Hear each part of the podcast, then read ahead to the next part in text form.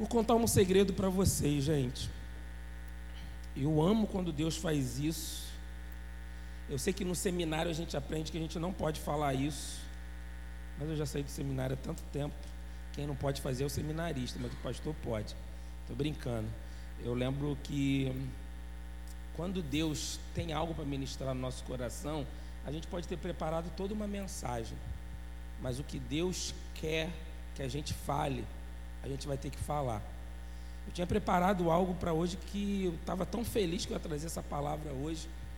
E eu lembrei de uma canção, eu só lembro de canção antiga, que diz o seguinte: Se o lar é onde o coração está, então podemos juntos lá morar. Eu não vou cantar mais, tá, gente? Já me proibiram.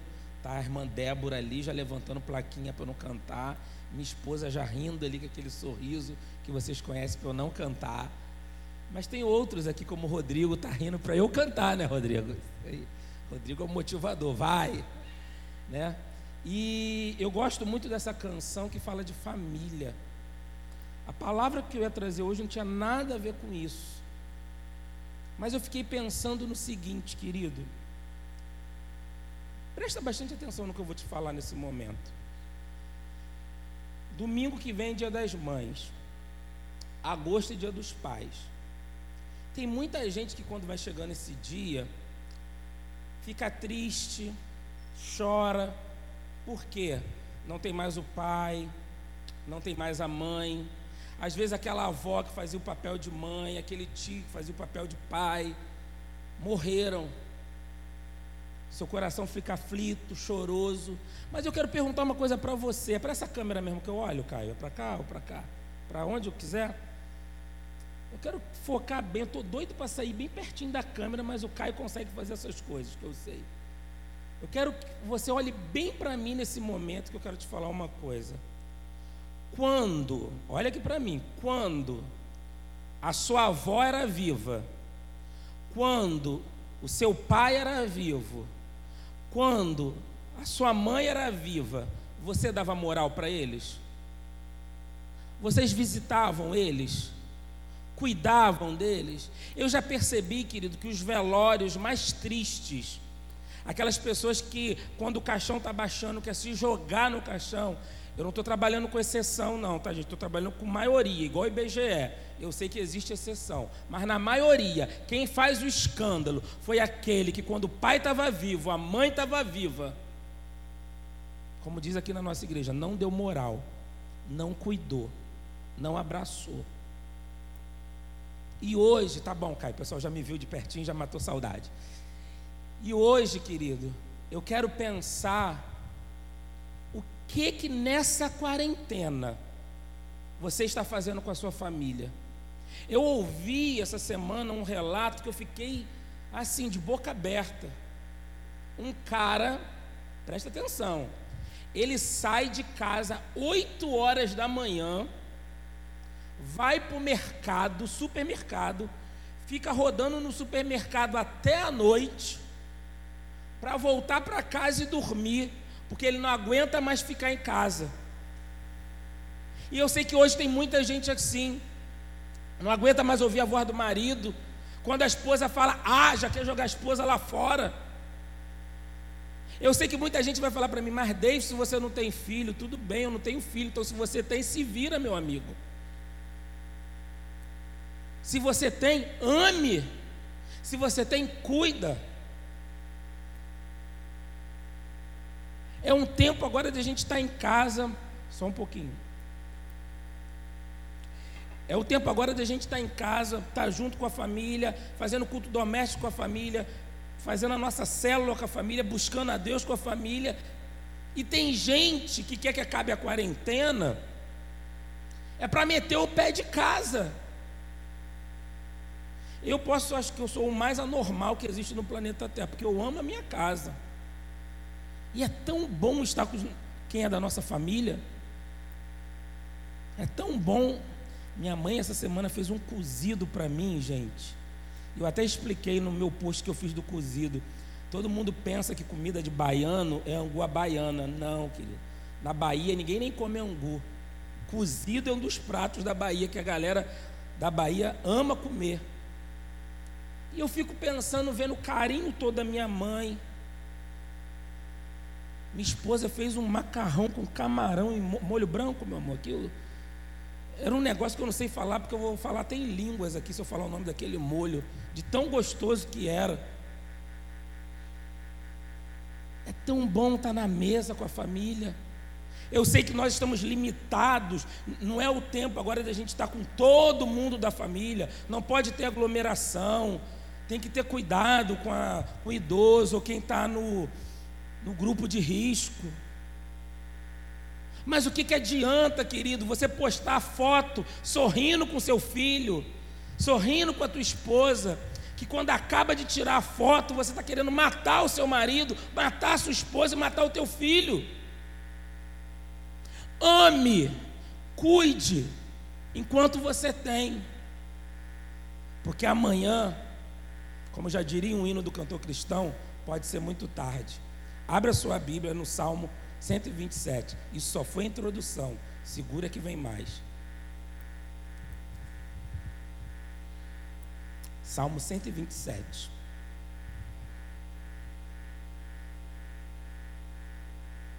Salmo 127, nós vamos ler ele todo. Ele é bem pequenininho, o Salmo 127.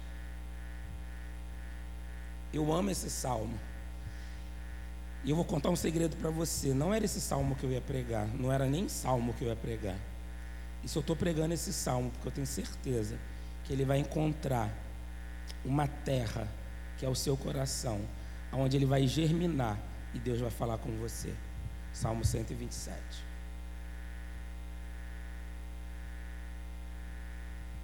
Todo mundo achou, estou esperando você pegar sua Bíblia aí na sua casa. Tira a poeira dela, isso aí. E vamos ler.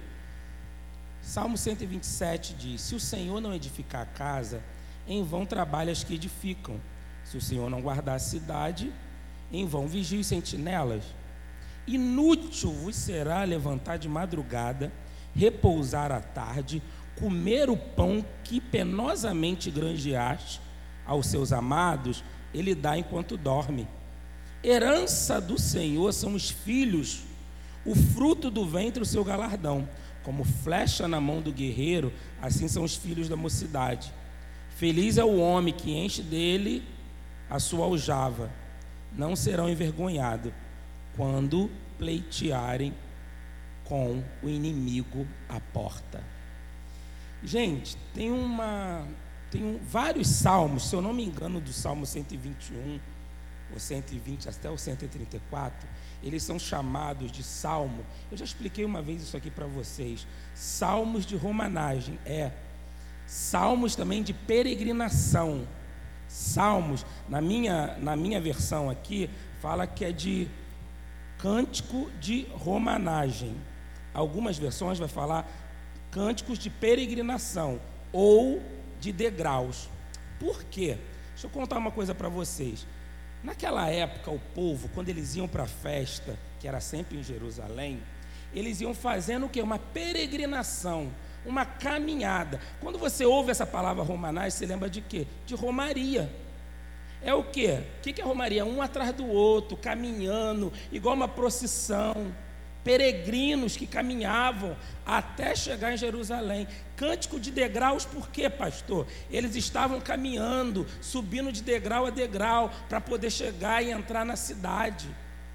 É interessante, eu já estou dando spoiler da mensagem, quando o salmista diz: quando encontrar os seus inimigos à porta, sempre quando você vê essa palavra porta na Bíblia, significa a porta da cidade.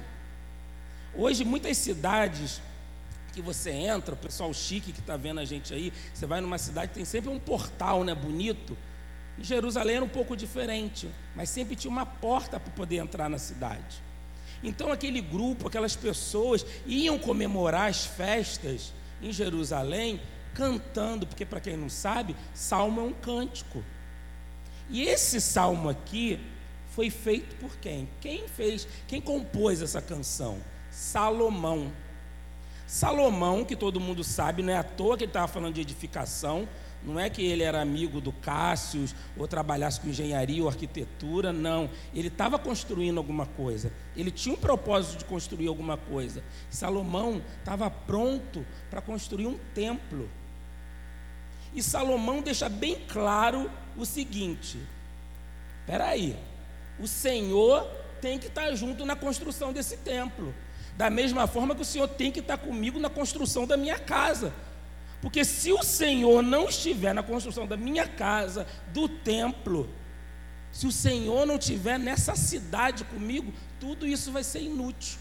Gente, não sou eu que estou falando isso, é Salomão, é a Bíblia, é o Salmo 127.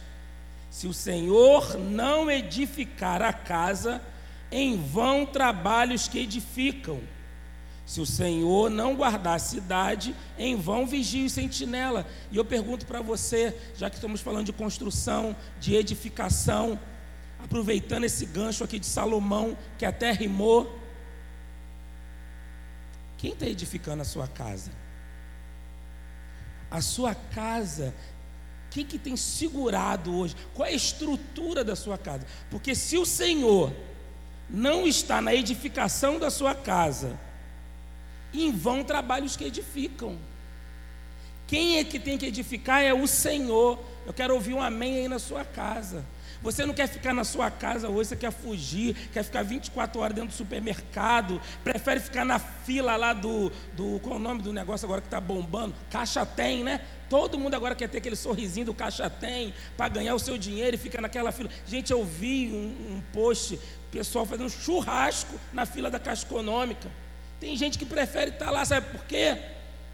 Eu sei, gente, que tem gente que é pela necessidade, tá mas tem pessoas que preferem estar tá na rua do que em casa.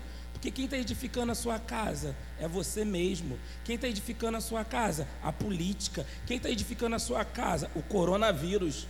Mas não você. O coronavírus é mais lembrado na sua casa. Ou ficar falando mal de político é mais lembrado na sua casa do que o Senhor. Se o Senhor não guardar a cidade, em vão vigia e sentinela. Eu sei, queridos, que hoje, na atual conjuntura, a gente que mora no Rio de Janeiro, a gente tem que colocar alarme. Você que trabalha com alarme sabe como que é. Tem que botar. Eu sou de uma época, quem está aí vai rir agora. Lá em Camará, sabe como era o nosso alarme, gente? Caco de vidro.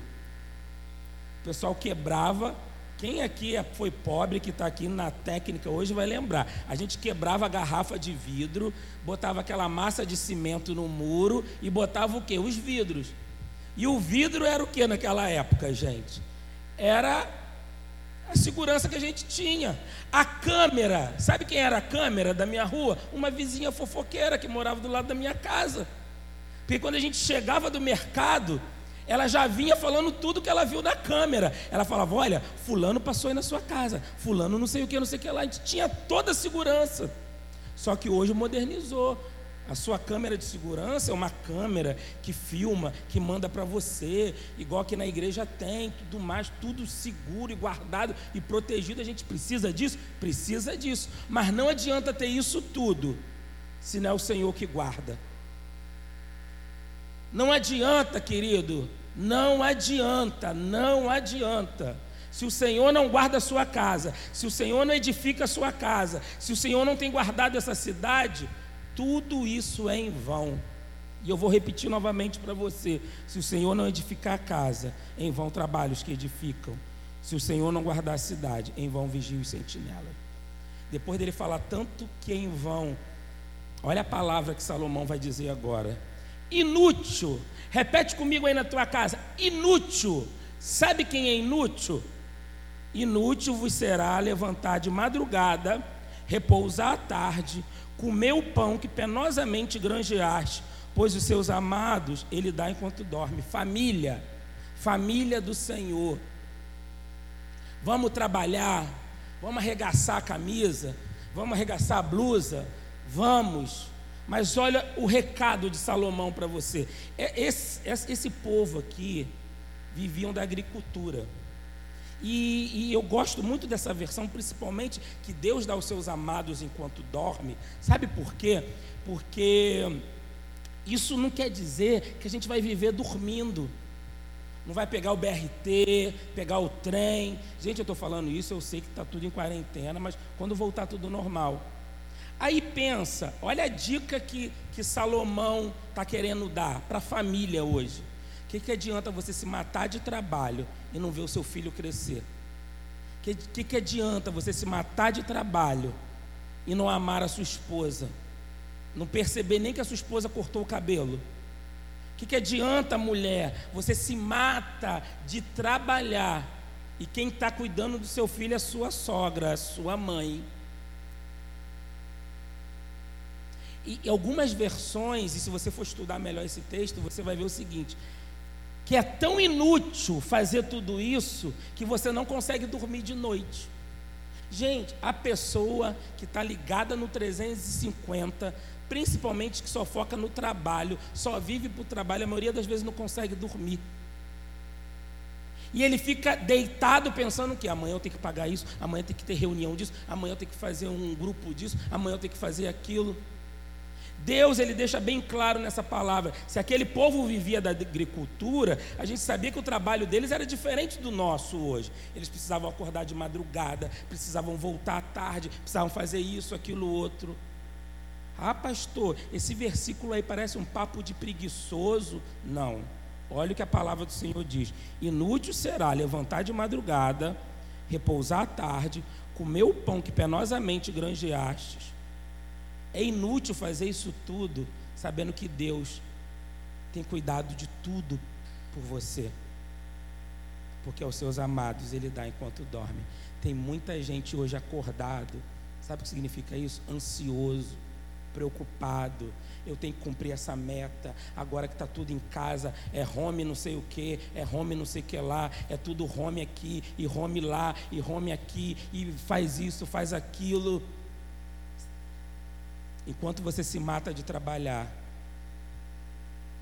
enquanto você se mata, porque você fala, não, porque eu tenho que levar o dinheiro, eu tenho que levar o pão, eu tenho que fazer isso.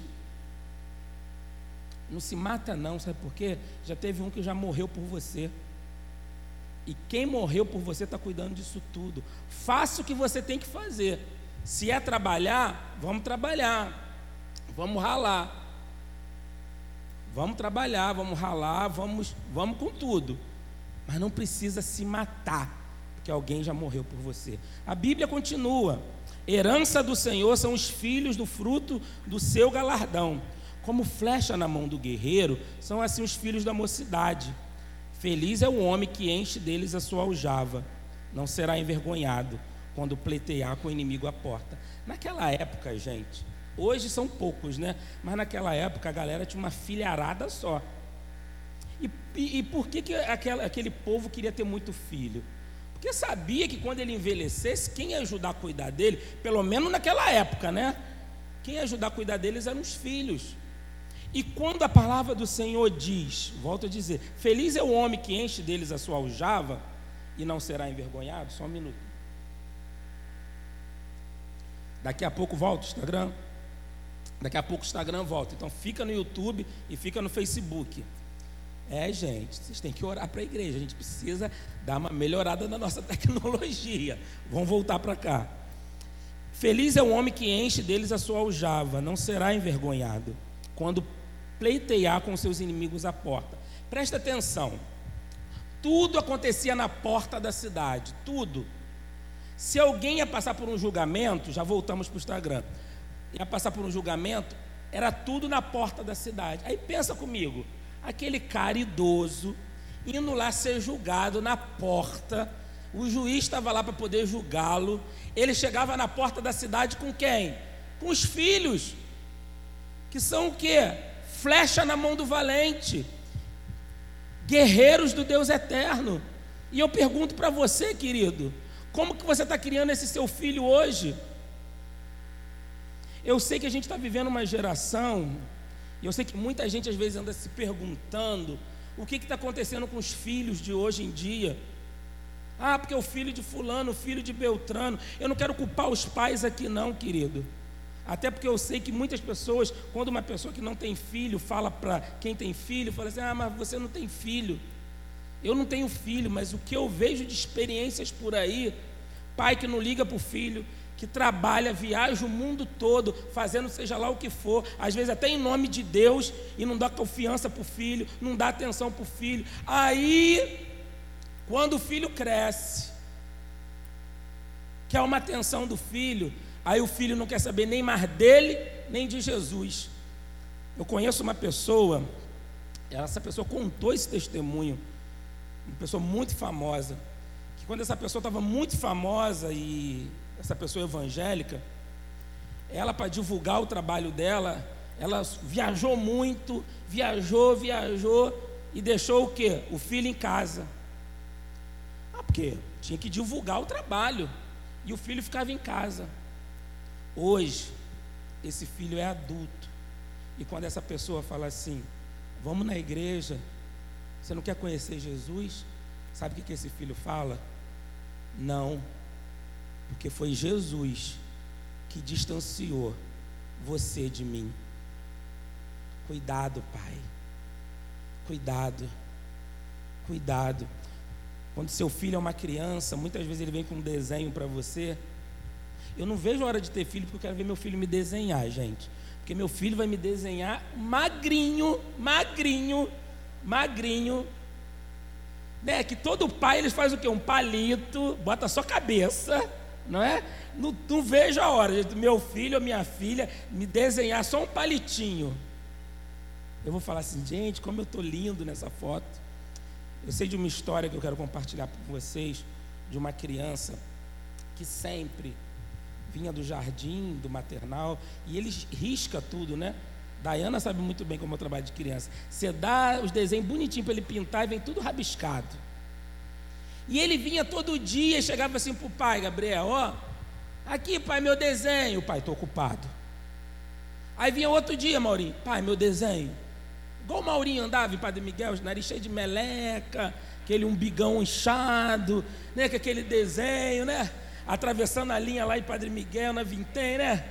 Quem não está entendendo, gente, é o Maurinho que eu estou falando, tá? Gente boa ele. Aí você vinha, mostrava o desenho. E sabe o que, que o pai falava? Estou ocupado, não posso. Teve um dia que essa criança, claro, como toda criança, foi crescendo e desistiu de mostrar o desenho para o pai. Foi crescendo, o tempo foi passando, e sabe o que, que aconteceu? Esse menino se tornou adolescente. Aí sabe quem queria mostrar o desenho para ele? Era o pai. E sabe qual o desenho que o pai queria mostrar? De preocupação com ele, porque ele saía para a noite e não voltava. Ele saía para as baladas, para as boates e não voltava. E eu vou falar uma coisa para você que tem filho jovem e adulto. Eu sei que é uma sinfonia, é a coisa mais linda quando você à noite está querendo dormir e você ouve a maçaneta da sua casa rodando e a chave mexendo, e você sabe que aquela maçaneta que está rodando e aquela chave que está mexendo é o seu filho chegando. E você respira. A maioria das vezes quem não dorme é a mãe. O pai, a maioria das vezes, dorme. E a mãe chega e respira assim: ai, ele chegou. E muitas vezes o filho, né, bate lá na porta do quarto da mãe e fala: "Tá dormindo, mãe?" E a mãe da mente, né? "Para, meu filho, de perturbar, eu quero dormir." Mentira ficou a noite toda acordada esperando um filho. Muitas vezes esses filhos hoje, que não querem saber de Jesus, não querem saber da palavra, foram filhos que muitas vezes, quando era criança, queriam chamar a atenção do pai com um desenho que fez no ministério infantil ou na escola, e o seu pai não teve tempo. Pai, tenha tempo hoje para o seu filho. Mãe, Tenha tempo hoje para o seu filho, para ele verdadeiramente ser um valente de Deus. E como flecha na mão do valente, o seu filho possa ir em lugares que você nunca foi. Eu quero nessa noite terminar essa mensagem perguntando para você o que eu falei da canção no início dessa mensagem. Será que o seu lar é onde o coração está? Porque se o seu lar é aonde o coração está, então podemos juntos lá morar. Essa é a canção. Se o Senhor não edifica a sua casa, se o Senhor não guarda a sua casa, se você não sabe descansar no Senhor, se você hoje não tem cuidado com seus filhos, você precisa rever isso. E no final dessa mensagem eu quero falar uma coisa para vocês. Esse cântico, que é um cântico, salmo é um cântico da peregrinação, nos ensina muita coisa. Nós aqui nessa terra somos peregrinos. Aqui nessa terra, nós estamos como esse cântico, um cântico de degraus. Cada dia a gente está subindo um degrau. Cada dia a gente chega num outro degrau. É como a gente estivesse mesmo andando numa procissão, como romagem, andando, andando, andando. Mas vai ter um dia que essa peregrinação aqui vai acabar. E quando essa peregrinação acabar, a gente vai estar com um Pai, um Deus da família, que cuida de nós e que pode todas as coisas. Mas enquanto a gente está aqui, como diz esse cântico de peregrinação, caminhando, andando, ame mais a sua família. Ah, pastor, eu não sou dessas pessoas que beija, que abraça, que fala eu te amo. Mas faça um gesto de amor, de carinho. Queridos, por muitas vezes eu já falei para vocês, eu olho para o meu celular de números de pessoas que eu amo muito, mas que não está mais aqui, que já está com o Senhor. Mas são pessoas que enquanto esteve viva, que enquanto esteve aqui na terra, eu literalmente carreguei no colo. Eu lembro com meu coração cortando quando meu avô ficou muito doente. Teve uma época que meu avô ficou muito doente. Aqui na igreja tem muita gente que é muito ligada aos avós, né, Cleito? E avô é aquele camarada, né? Aquele que caminha com você, que muitas vezes te levou para a escola, aquele que, que te ajudou. E eu lembro quando meu avô ficou muito doente, ele teve alta e ainda estava muito mal, e ele ia para casa. Meu avô era grande, mas por ele ter ficado muito doente, ele, parece que a pessoa fica mais assim, magrinha, né? mais sequinha, e ele foi meio que mirrando. E eu lembro meu avô bem magro na cama, e muitas vezes ele caía da cama. E eu lembro que minha avó me chamava e falava assim: Ele quer que você pegue ele no colo. Eu era o único que ele aceitava que ia lá carregar ele e botar ele na cama. Todos os problemas no passado que minha mãe teve com o pai dela, que é o meu avô, eu nunca vi minha mãe falar mal do pai dela meu avô por muito tempo. Foi viciado. Meu avô, eu até brincava com ele, eu falei, vô, para. Meu avô bebia, a gente dá número 1 até 51, um atrás do outro. Meu avô estava muito doente uma época, minha mãe sempre conta isso. A gente nem era nascido, minha mãe sempre falava, eu sempre cuidei do seu avô, pai dela. Eu sei quando meu avô faleceu, nosso coração estava em festa. Eu lembro que meu sobrinho era muito pequeno e ele falou assim: tio, a gente tem que cantar segura na mão de Deus. E eu lembro que foi o hino que a gente cantou no enterro do meu avô. Que antes dele morrer, ele estava indo na igreja, foi salvo. Que a gente nunca desistiu da nossa família. Não vale a, tempo, não vale a pena ficar de bico com a sua mãe, com seu pai. Não vale a pena, querido, ficar de bico com a sua esposa. Pessoas que vivem assim cheias de mágoa, de rancor, e às vezes postam mensagens para escrachar o pai, a mãe, às vezes manda áudios para afrontar o pai, a mãe. Faz isso não. Cuida dele, porque ele está contando com você. Porque se um dia ele for julgado à porta, é você que vai na porta com ele, segurando ele no colo. Eu sei que tem um tempo que a gente segura os nossos filhos no colo, mas o tempo passa e é o tempo da gente carregar os nossos pais no colo, nossos avós no colo. Mas se quem está edificando a casa é você, se a casa está sendo edificada por você, se você que está guardando a casa, a sua casa vai afundar. Deixe o Senhor edificar a sua casa. Deixe o Senhor guardar a sua casa. Deixe o Senhor providenciar tudo o que você precisa. Porque você vai ter um bom sono, sabendo que enquanto você está dormindo, Deus te dá o que você precisa. Eu quero, nesse momento, enquanto o instrumento está tocando, eu quero orar com você.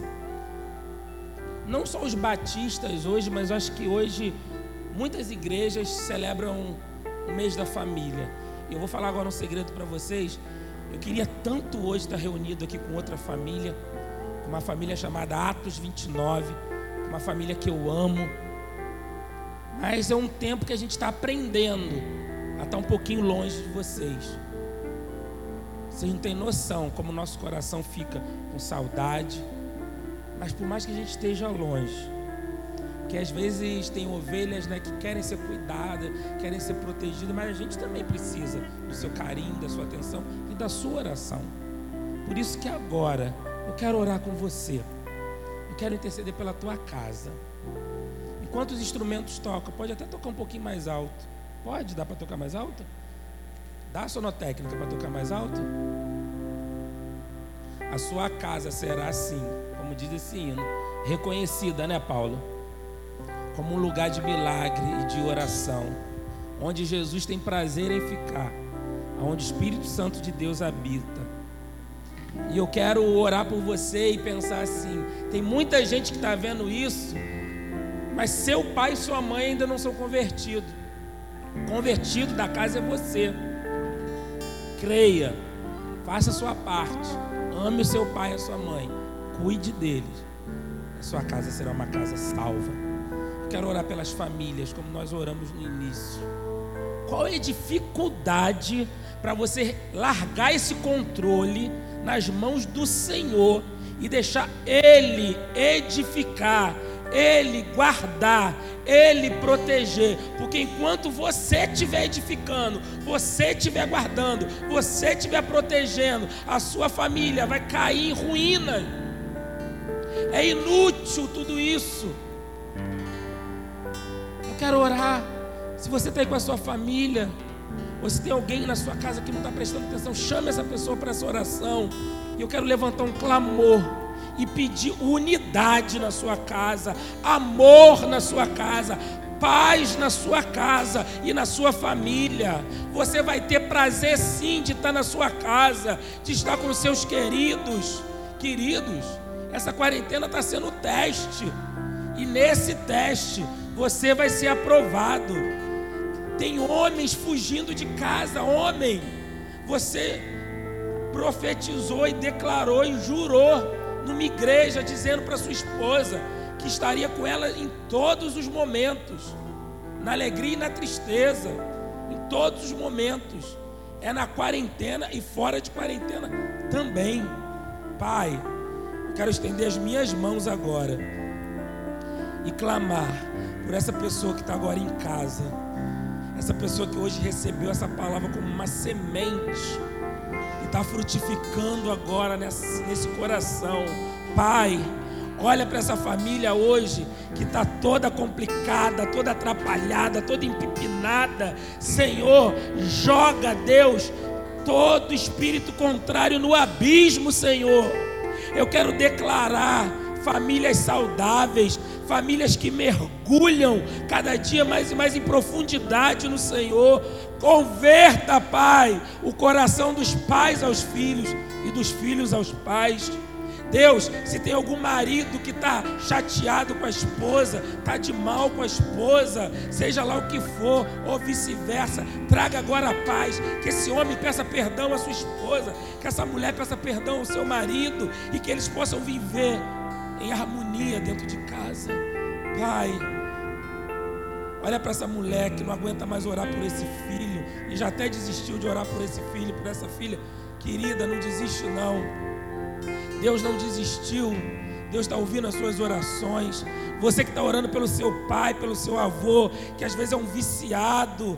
Deus sara a família, tira, Deus, todas essas cadeias de vícios, de drogas, Senhor. Cura, Pai. Hoje eu quero declarar saúde nas famílias, Senhor. Se o Senhor não edificar a casa, se o Senhor não guardar a casa, tudo isso vai ser inútil, Pai. Tudo isso vai ser em vão. Ensina esse teu povo a descansar, Deus, descansar em Ti, porque aos seus amados o Senhor dá enquanto dorme. E o Senhor não vai se calar perante o clamor dos teus filhos. Gera, Senhor, gera em úteros que estão esperando para engravidar. E eu não peço só por úteros, não, ó Pai, mas também por famílias que estão estéril, Pai. Famílias que não conseguem mais sonhar. Que essas famílias possam voltar a sonhar. E como eu já declarei profetizei, eu profetizo vida em famílias que estão paralisadas. Traga, Senhor, cura, restauração, provisão, porque nessa quarentena eles vão viver milagres. Em nome de Jesus. Amém.